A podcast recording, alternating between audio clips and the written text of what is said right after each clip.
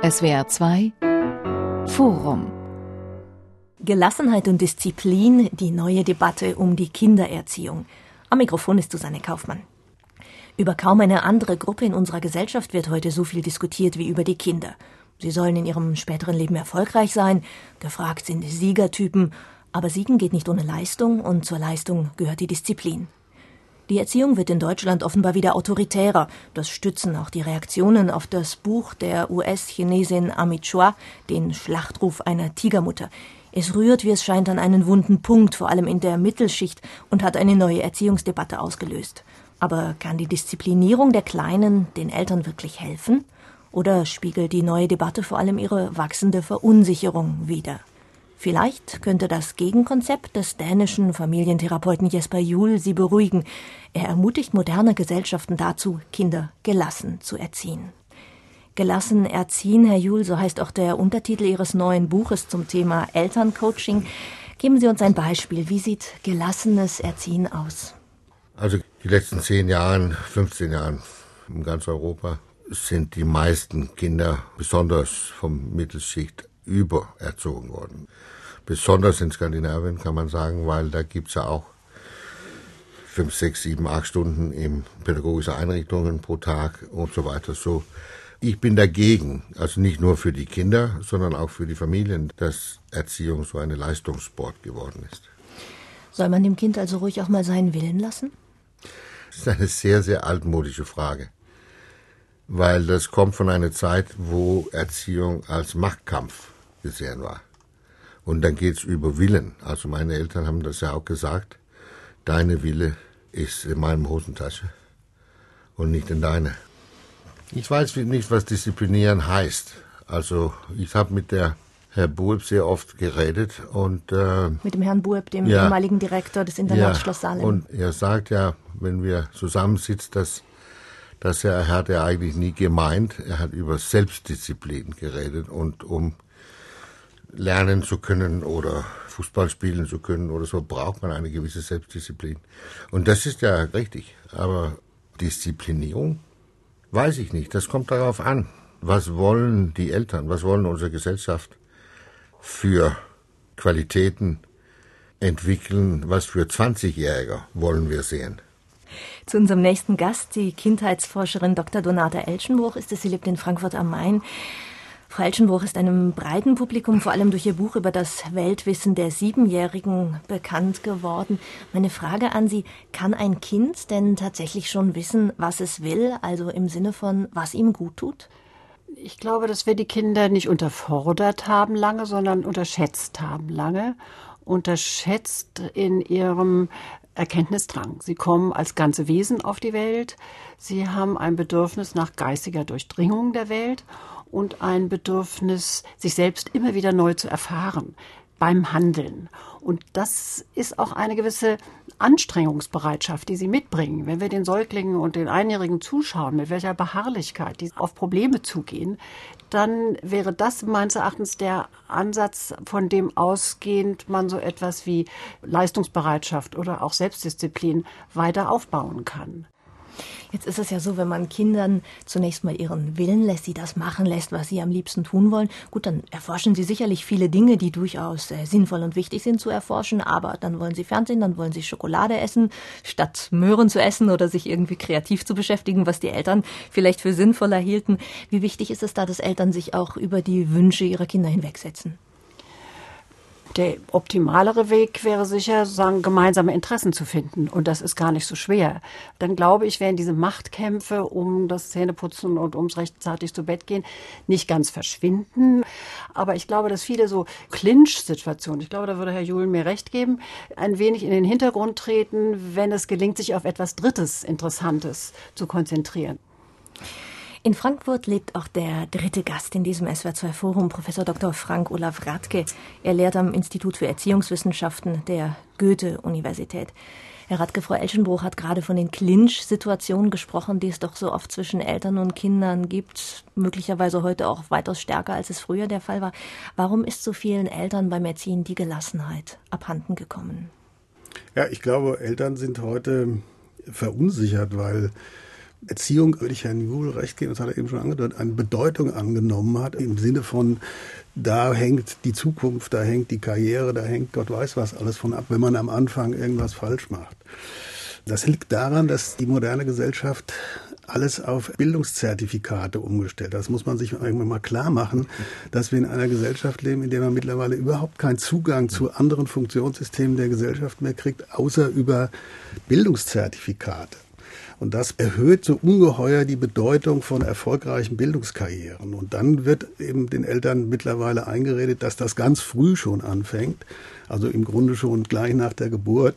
Und dass man da aufpassen muss, dass man nicht die Weichen falsch stellt. Und diese Art von Verunsicherung, die noch damit zusammenhängt, dass wir in einer Wissensgesellschaft leben, in der sozusagen alle Lebensvollzüge mehr oder weniger verwissenschaftlicht sind oder jedenfalls sich vor dem Gericht einer wissenschaftlichen Rationalität verantworten können müssen, so will ich mal sagen.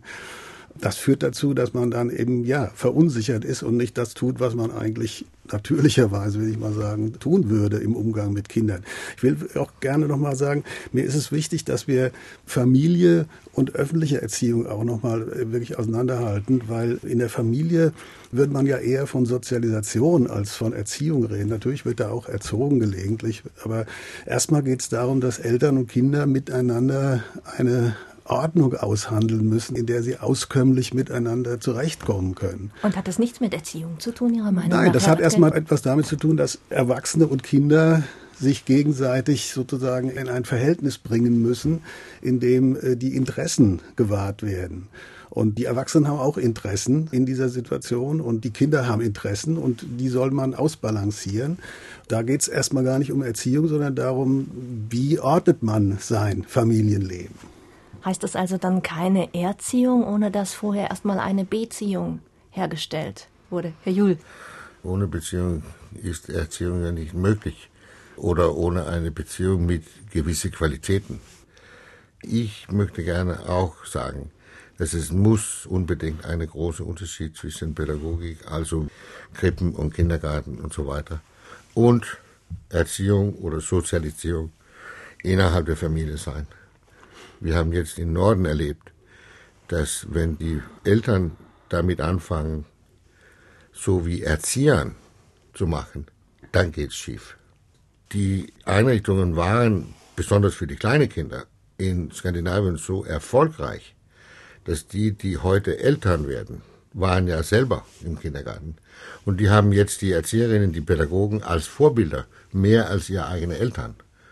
Und jetzt wird es sehr, sehr ernst. Also ab 14 Uhr sind die meisten skandinavischen Kinder überstimuliert. Die sind von externen Anregungen abhängig geworden, züchtig. Dann kommen die nach Hause und fordern genau dasselbe von den Eltern. Die Eltern haben die Pädagogen mittlerweile als Vorbilder und versuchen, wie Pädagogen weiterzumachen. Und vieles kann man sagen, man kann auch diese Begriffe lange diskutieren. Aber was ich Erziehung nenne, und was Pädagogik heißt, ist sehr, sehr verschieden. Erziehung basiert sich auf Liebe. Es gibt eine gewisse Wärme, die es in Pädagogik nicht gibt. Und es gibt auch eine Irrationalität, der sehr, sehr gut ist. Diese pädagogische Welt, Goethe hat es ja gesagt, man merkt die Absicht und ist verstimmt. Also das ist äh, die Wirklichkeit von Kindern heute. Dass es gibt immer Erwachsene, die irgendwas mit den Kindern wollen.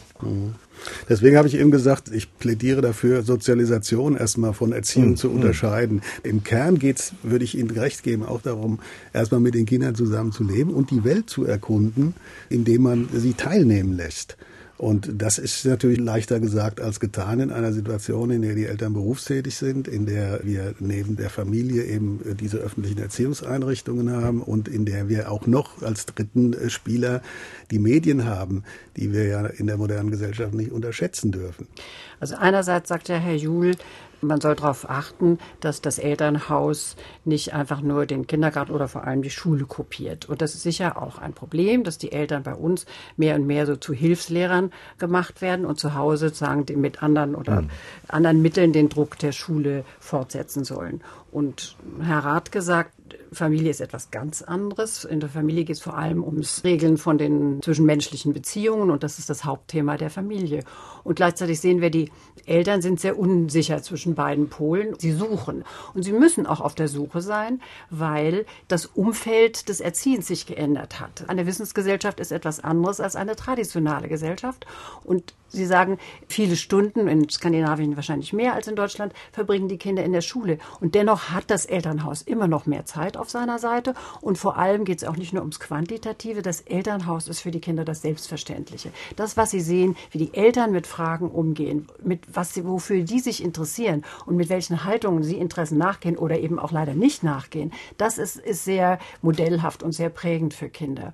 Und die Frage für uns Pädagogen wäre jetzt, denke ich, was wir den Eltern wie wir ihnen helfen könnten, diese Kommunikation in der Familie so lebendig oder so förderlich zu machen, dass sie die Kinder jenseits von Schulnoten und jenseits von pädagogischem Stress auch in Kursen auf den Weg bringt. Frau Elschbroch, ich glaube, Herr Jule hat, glaube ich, eher darauf abgehoben, dass die Familie instrumentalisiert wird für die Zwecke der öffentlichen Erziehung. Also dass man sozusagen einen, einen permanenten Druck ausübt, dass alles, was in der Schule schief geht oder schon im Kindergarten schief geht, im Grunde auf ja. die Familie zugerechnet werden kann und dass man deshalb die Familie derart unter Druck bringt. Und ich mhm. glaube, das ist ein Grundproblem dieser neuen weitgehend öffentlich organisierten Erziehung. Das ist ja bei uns in Deutschland kommt das mit der Ganztagsschule ja jetzt erst endgültig an, was in Skandinavien schon sehr viel länger der Fall ist.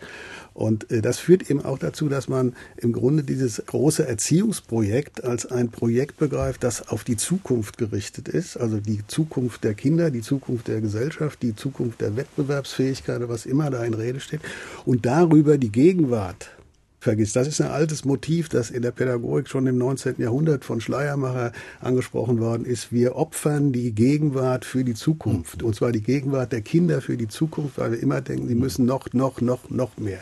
Tun. Das ist ja ein Punkt, den Sie vorhin auch schon angesprochen hatten, Herr Radken. Und da sagten Sie, dass alle erzieherischen oder sehr viele erzieherischen Bemühungen der Eltern heute gerade das, was in Richtung Disziplin, Leistungsorientiertheit geht, dass es eben dadurch mit bedingt ist, dass die Kinder bis zu einem bestimmten Zeitpunkt quasi auf dem richtigen Gleis sein müssen, um richtig in der Zukunft anzukommen, um dort erfolgreich zu sein. Wie viel hat denn tatsächlich dieser Druck im Bildungswesen zu tun mit dieser neuen Erziehungsdebatte? Also der Wind hat sich bestimmt gedreht in den letzten 10, 20 Jahren. Das kann ich auch aus äh, meinen Erinnerungen mit drei Kindern bestätigen. Die 80er Jahre waren eigentlich die Jahre, die vielleicht am ehesten dem Ideal der elterlichen Gelassenheit entsprochen haben. Das waren doch die Jahre, wo die Bundesrepublik den niedrigsten Arbeitslosenraten der Geschichte überhaupt hatte und wo die Globalisierung noch nur so ein Wetterleuchten am Horizont war. Wir hatten viel mehr Zeit für die Kinder als heute. Also Elternzeit ist ja sehr zurückgegangen. Aber wir haben ihnen unterstellt, so wie wir immer grundsätzlich Kindern etwas unterstellen. Wir können ja gar nicht anders. Es sind ja immer Setzungen, wenn wir denken, Kinder brauchen etwas oder wünschen sich etwas. Wir haben ihnen unterstellt, dass sie es möglichst gemütlich und möglichst äh, freizeitmäßig haben wollen. Und das sehe ich heute ein bisschen anders. Und ich glaube auch, diese Provokation, die von diesem Buch von der Amichua ausgeht, ist ja nicht die, dass sie ihre Kinder drillt, sondern dass sie immer wieder auch die Seite ihrer Kinder einnehmen kann. Sie bringt sie zur Sprache mit sehr viel Sympathie. Und gleichzeitig ist dieser enorme Erziehungs- oder Bildungs Bildungskampf nicht die Geschichte eines Scheiterns. Selbst wenn die zweite Tochter, wie ja alle immer schadenfroh bemerken, dann nicht den Weg in die Carnegie Hall findet oder finden will, ist dieses Kind ein halbes Jahr später auf dem Tennisplatz zu finden, wo es sich selbst eine neue Aufgabe gesucht hat und mit enormer Leistungsbereitschaft und Selbstdisziplin etwas fortsetzt, was die Mutter auf, wie ich sagen würde, auch durchaus auf eine selbstlose Weise bei dem Kind mit aufgebaut hat. Wobei ja doch äh, in dem Buch von der Frau Chua, selbst wenn sie, wie äh, Sie, Frau Eschenbuch, jetzt gerade sagten, durchaus auch aus kritischer Perspektive ihre eigene Haltung immer wieder hinterfragt, doch auch einige Sätze drinstehen, die einen schon sehr zum Nachdenken bringen. Also ich habe mir einen abgeschrieben, in der chinesischen Erziehung kommt der Zustand des Glücklichseins nicht vor. Ist es für Kinder nicht wichtig, dass sie glücklich sind, dass sie glücklich aufwachsen, Herr Juhl? Diese Begriffe sagen mir nichts. Dass sie glücklich sein. Was heißt das, glücklich zu sein? Ich weiß nicht. Also wie oft sind Sie glücklich und wie lange dauert es? Also glücklich zu sein ist ja kein Kunst, das kann ja jeder. Was furchtbar ist, ist, wenn wir, und das passiert jetzt in Europa, es gibt diese, ich nenne die, die neoromantische Eltern, die wollen unbedingt, dass ihre Kinder glücklich sind. So, die machen ein Projekt davon. Und das ist der große Unterschied. Man kann sich natürlich abends im Bett hinlegen und der liebe Gott beten oder für sich selber wünschen, mein Gott, ich hoffe, meine Kinder werden manchmal glücklich. Das ist eine Hoffnung. Aber wenn das in ein Projekt gemacht wird, dass jetzt muss ich jeden Tag dafür arbeiten, dann geht es schief. Man muss schon wissen, dass die Erwachsenen im Generationenverhältnis den Kindern auch sagen können, was sie von ihnen erwarten und was für sie gut ist. Ich glaube, das ist in der Tat so. Nur das heißt ja nicht, dass wir Kasernenhof oder sonst irgendwas restituieren, was hier manchmal dann sozusagen gefordert wird.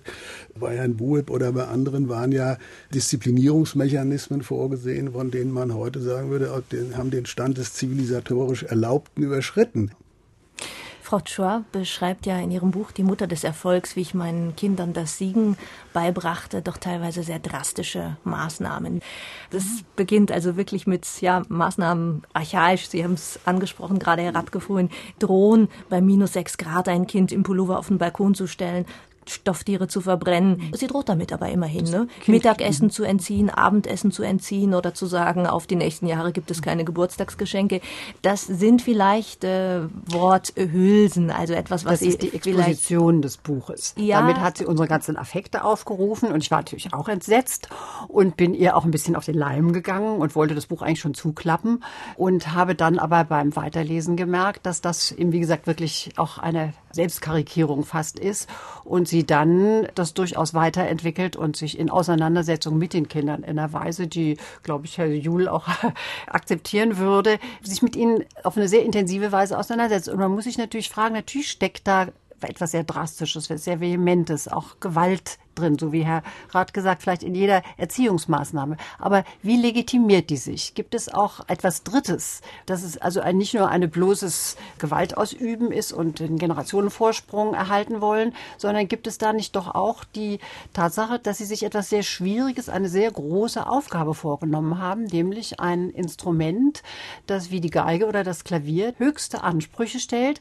und gleichzeitig aber auch höchste Herrlichkeit erzeugen kann. Und diese diese Maxime per aspera ad astra, das ist ja nichts Asiatisches, das ist ja keine fernöstliche Erfindung, sondern etwas Abendländisches.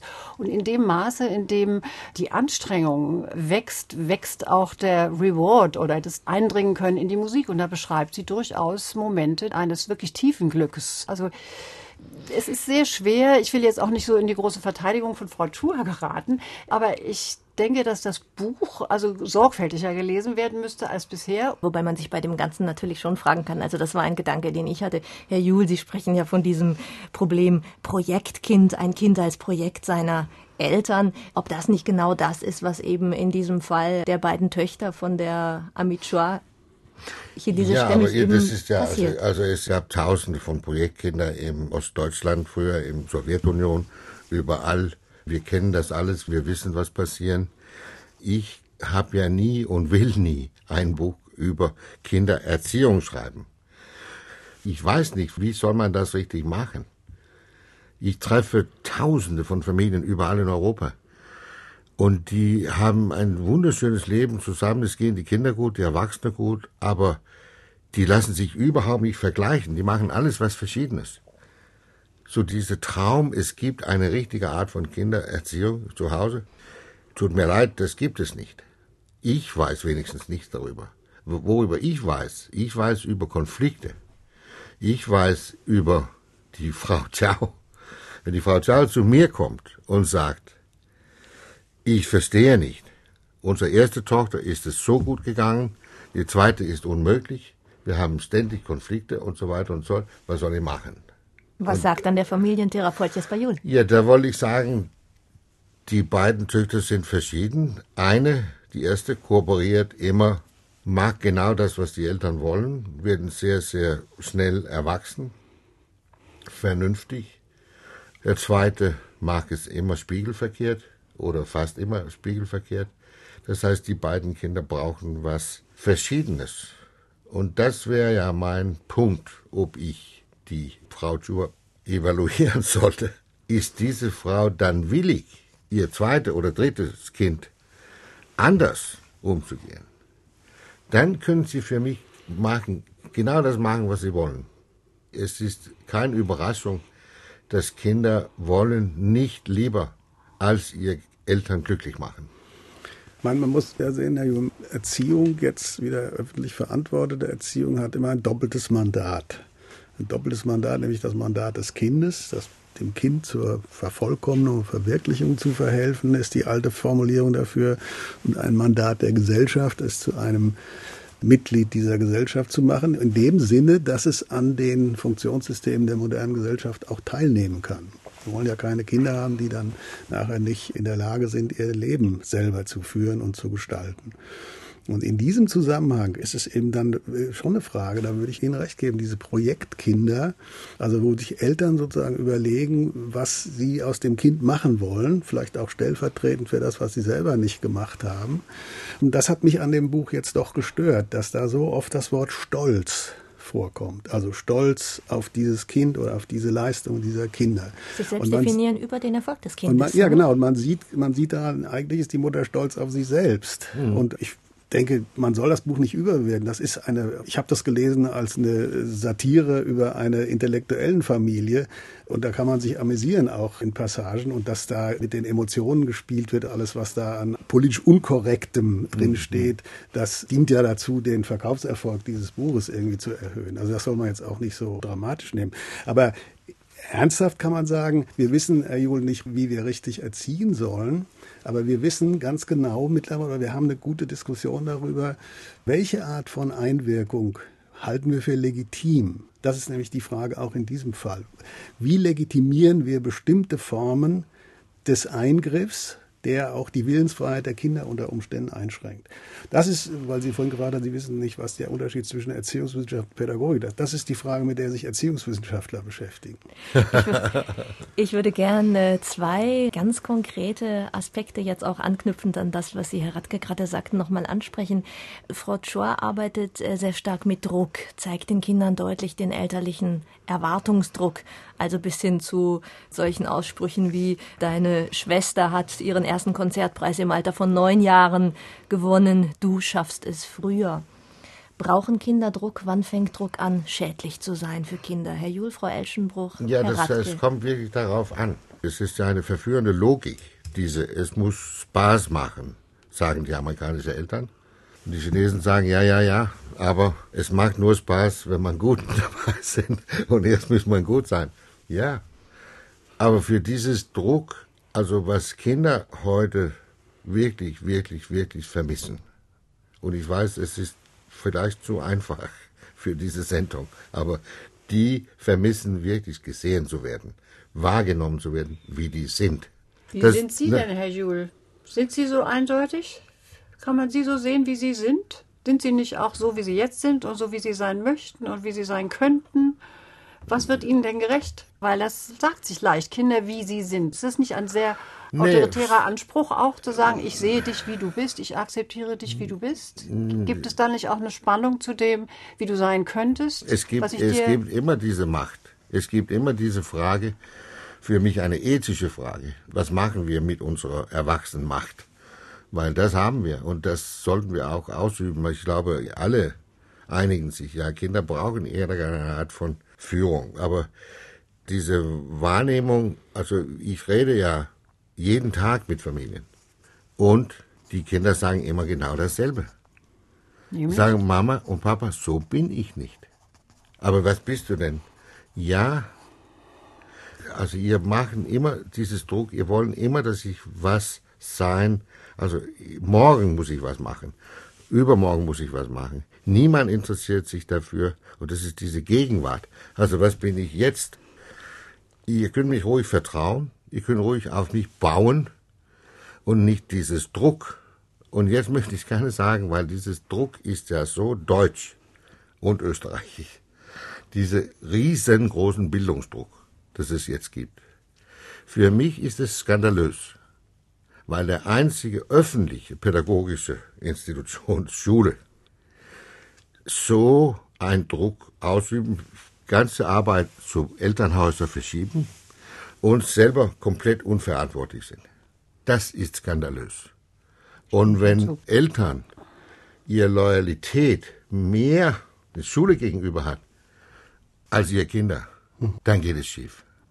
Sehe ich auch so. Aber idealerweise wäre es ja so, dass die Eltern dann sich Aufgaben stellen, die das Kind stärken, nicht nur im privaten Bereich, im Wohnzimmer und im Kinderzimmer, sondern auch in seiner Fähigkeit zu lernen, in seinem Zugang auf die Welt, in seiner Art des Problemlösens. Und bildungsbürgerliche Familien können das. Die Frau Tua kann das. Sie holt sich selbst eine auf sehr, sehr anspruchsvolle Aufgabe heran und drückt die durch zu Hause, steigert die Kinder in dieser Hinsicht und die Kinder haben es sozusagen überstanden, sie haben es gut überstanden. Sie sind nicht ausgeschert, sie sind nicht krank geworden, sondern sie sind mit ihrer Mutter auf intensive Weise, kämpferische Weise, aber doch verbunden.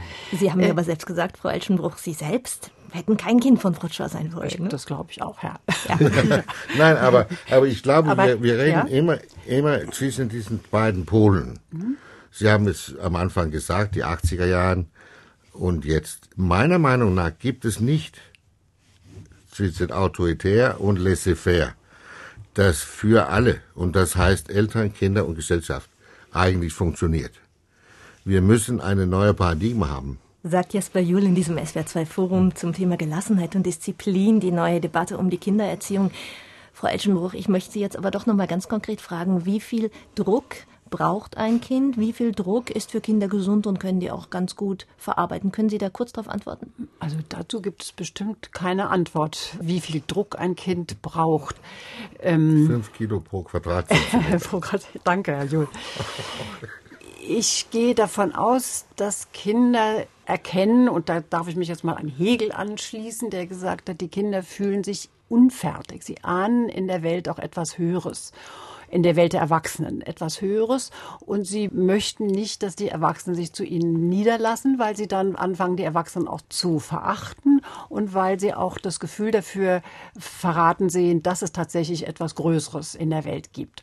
Und es muss nicht immer die Geige sein. Es gibt aber andere Interessen, die man in den Familien nochmal anstoßen kann und die die Familien auf eine neue Spur setzen würden. Und das ist das Anliegen, das ich habe, das ich auch rüberbringen möchte oder an dem ich weiterarbeiten möchte, die Familien zu stärken in ihrer, ich sage jetzt so, Herr Wujul, Bildungsfunktion, den Kindern jenseits der Schule zu vermitteln, dass es sich lohnt, offen zu sein für Fragen, dass es sich lohnt, sich zu interessieren, sich lohnt, sich anzustrengen. Ich will gerne auf einen Aspekt noch aufmerksam machen, weil das mit den Musikinstrumenten so eine große Rolle spielt. Gerne, Wir haben in der ganzen Pädagogikgeschichte, äh, können wir beobachten, dass die Erzieher nicht gerne Macht ausüben, jedenfalls nicht gerne dabei gesehen werden wollen. Ja. Das ist ja ein feiner Unterschied. Und, und, und dass man dann versucht, sozusagen die Macht zu externalisieren und die Instrumente, also das Üben von solchen Instrumenten, ist ein solches Disziplinarmittel.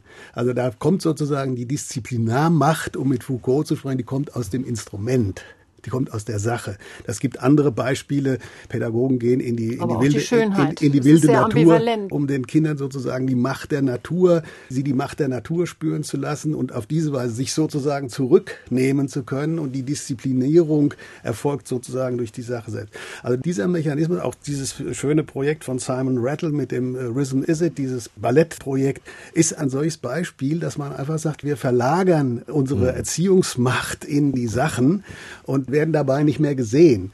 Und das, finde ich, ist ein wichtiger Punkt, dass man sich klar machen muss, wir üben Macht aus. Der FAZ-Redakteur Geier hat vor einiger Zeit im Zusammenhang mit der Gymnasialreform G8 vom Raub der Kindheit gesprochen. Also da wird den Kindern einfach ein Zeitdruck gemacht, der, der keinen Raum mehr lässt, mal irgendwie nebenbei was zu machen, auch mal faul zu sein. Also das heißt, es wird alles sozusagen derart rationalisiert hin auf ein bestimmtes Ziel hin, dass man sich fragt, ist das noch eine lebenswerte Kindheit?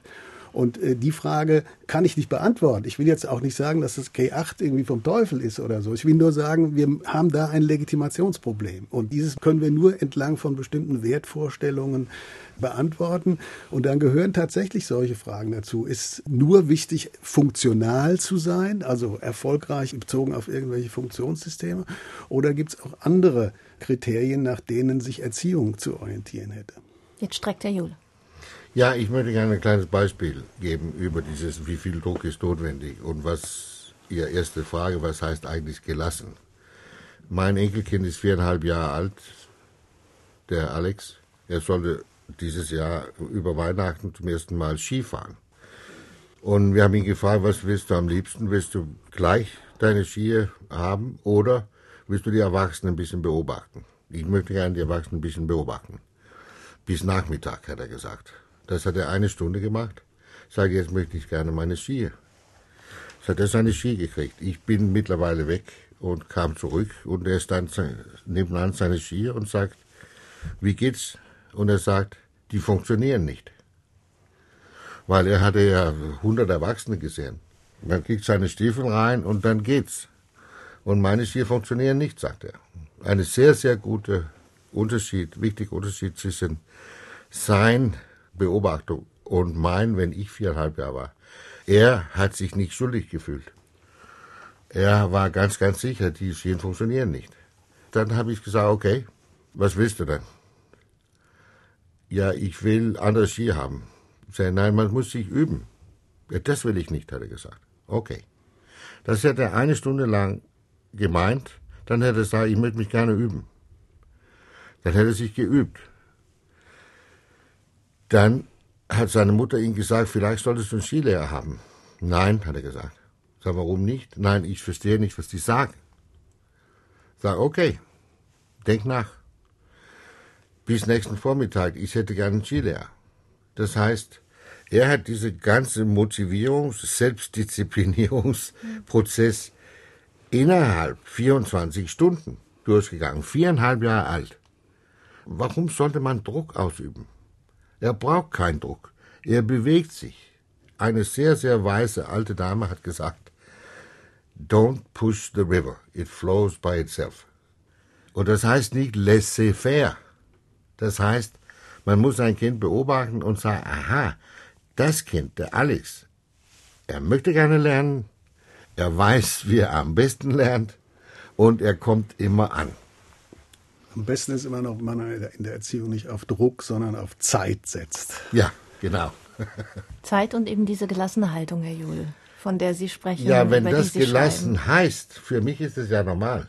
Für Sie ist das normal, ja. ja. Also Ihr neues Buch, das jetzt rausgekommen ist, Elterncoaching gelassen erziehen, wo ich wirklich schmunzeln musste, als ich es vom Verlag bekam. Drauf klebt sofort ein Aufkleber, der neue Bestseller von Jesper Juhl. Und bevor das Ding überhaupt im Laden liegt, kommt schon der Aufkleber drauf, der neue Bestseller. Wobei bei Ihnen, Frau Elschenbruch, das ja auch nicht anders ist. Ihr Weltwissen der Siebenjährigen hat sich verkauft ohne Ende und Ihr neues Buch über die Dinge, Expeditionen zu den Gegenständen des täglichen Lebens, verkauft sich auch sehr gut dieses Bedürfnis der Eltern, Erziehungsratgeber zu kaufen, noch und nöcher, Bücher, die ihnen erklären, wie sie am besten ihren Kindern die Welt erklären oder ihren Kindern helfen, in der Welt zurechtzufinden.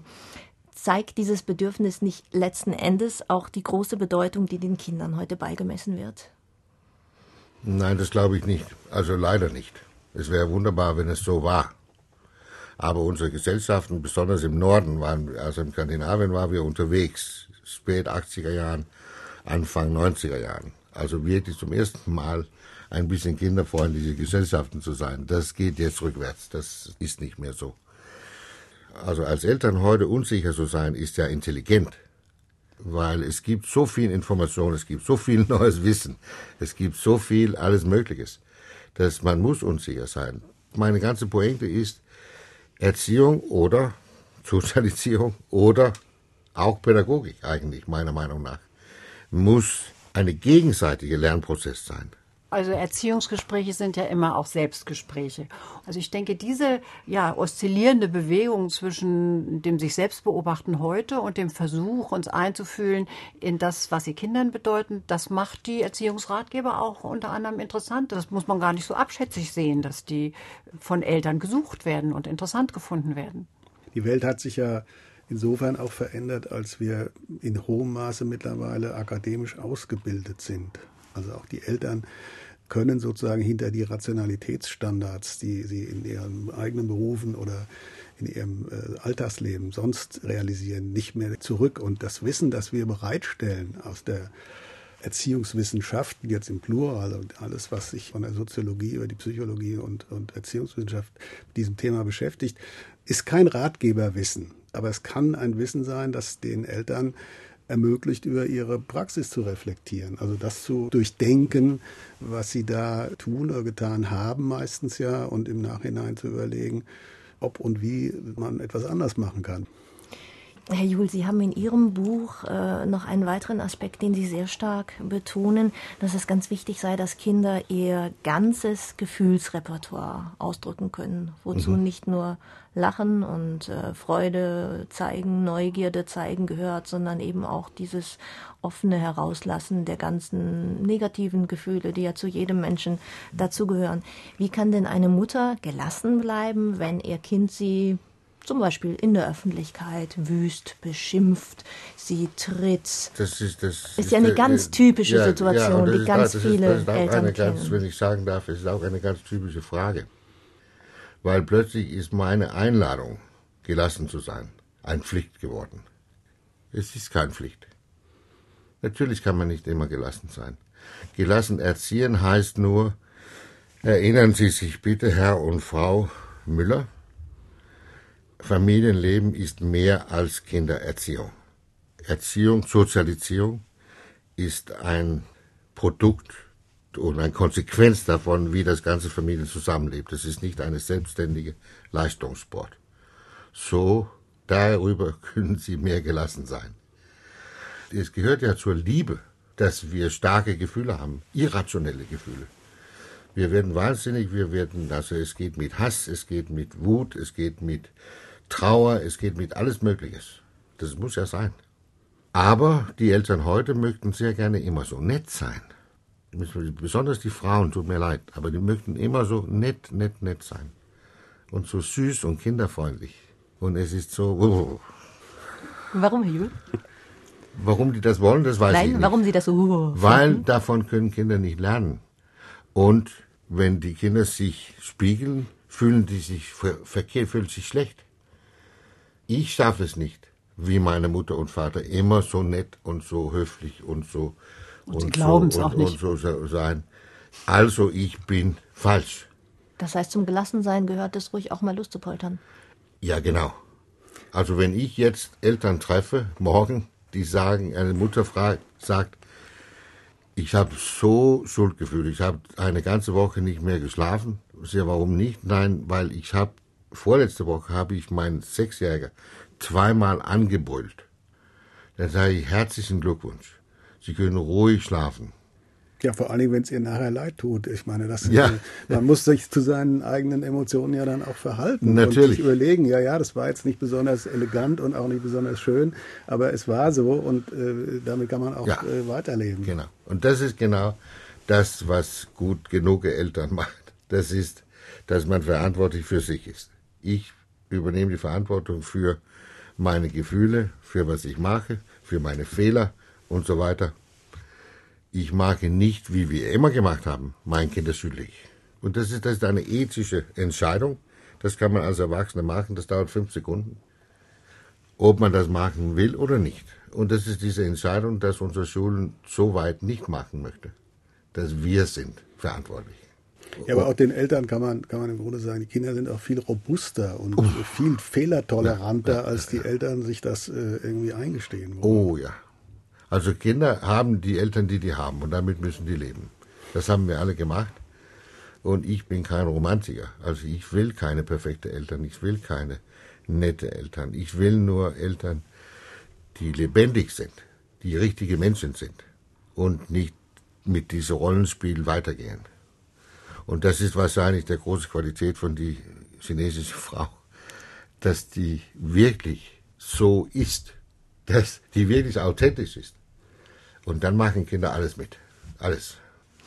Amit Shua hat nun äh, unglaublich viel Zeit mit ihren Kindern immer verbracht, hat stundenlang beim Instrumenteüben daneben gesessen. Zeit ist genau das, was viele Eltern heute nicht mehr haben was aber äh, gerade wenn das Leben der Kinder immer stärker durchgetaktet ist, auf der einen Seite das Bedürfnis nach gemeinsamer Unternehmung mit der ganzen Familie auch so stark da ist, ja letzten Endes zu einem großen Konflikt führt. Wie kommen wir da heraus? Also ich weiß es nicht, weil es in Dänemark und Deutschland sind ja sehr verschieden. Weil in Dänemark haben wir ja 50 Jahre lang keine Hausmütter gehabt. Hier aber. Und die letzte Forschung sagt, dänische Eltern haben nie, also 200 Jahre lang, so viel Zeit mit ihren Kindern verbracht wie heute. Unterschied ist, dass Kinder brauchen nicht Eltern, die immer stundenlang mit die spielen. die spielen lieber mit anderen Kindern. Aber die brauchen Eltern, die anwesend sind und die ein Erwachsenenleben leben.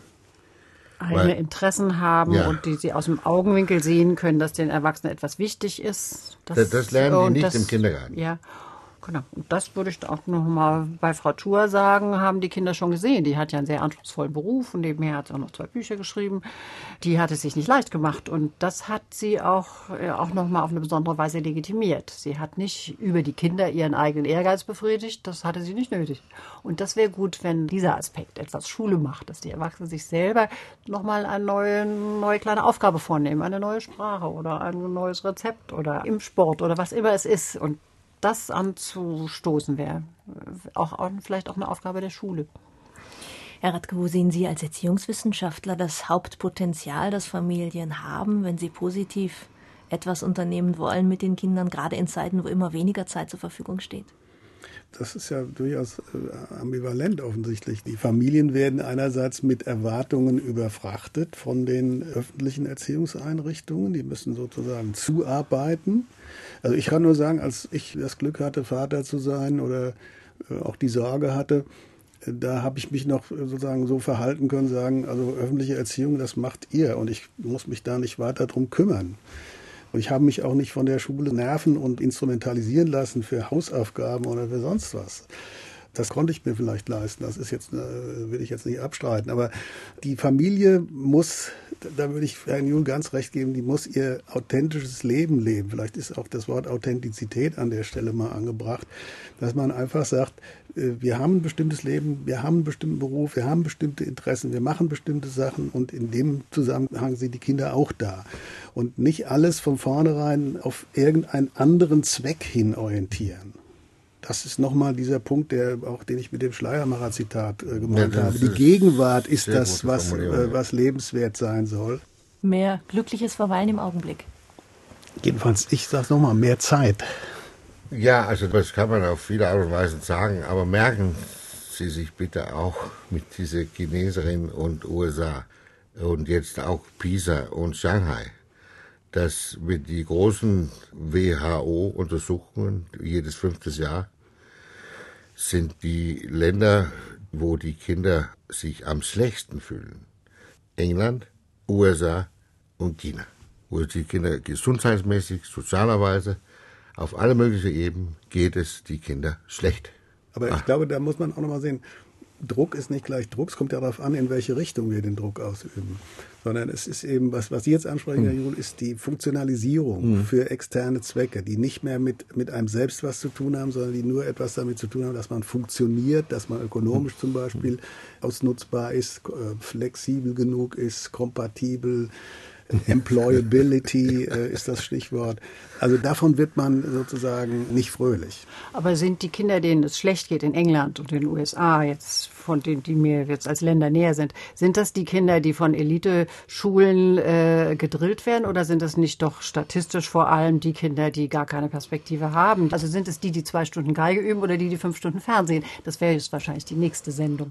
Ganz genau. Und das sind auch Fragen, die sich sicherlich so einfach aus diesen Statistiken auch gar nicht herauslesen lassen. Wir haben in diesem SWR2-Forum diskutiert über das Thema Gelassenheit und Disziplin, die neue Debatte um die Kindererziehung. Und mit dabei waren Jesper Juhl, Familientherapeut aus Odder in Dänemark und derzeit in Deutschland, um sein neues Buch vorzustellen, Elterncoaching gelassen erziehen. Außerdem die Frankfurter Kindheitsforscherin Dr. Donata Elschenbruch und Professor Dr. Frank Olaf Radke vom Institut für Erziehungswissenschaften der Universität Frankfurt. Ihnen vielen Dank. Die Gesprächsleitung hatte Susanne Kaufmann.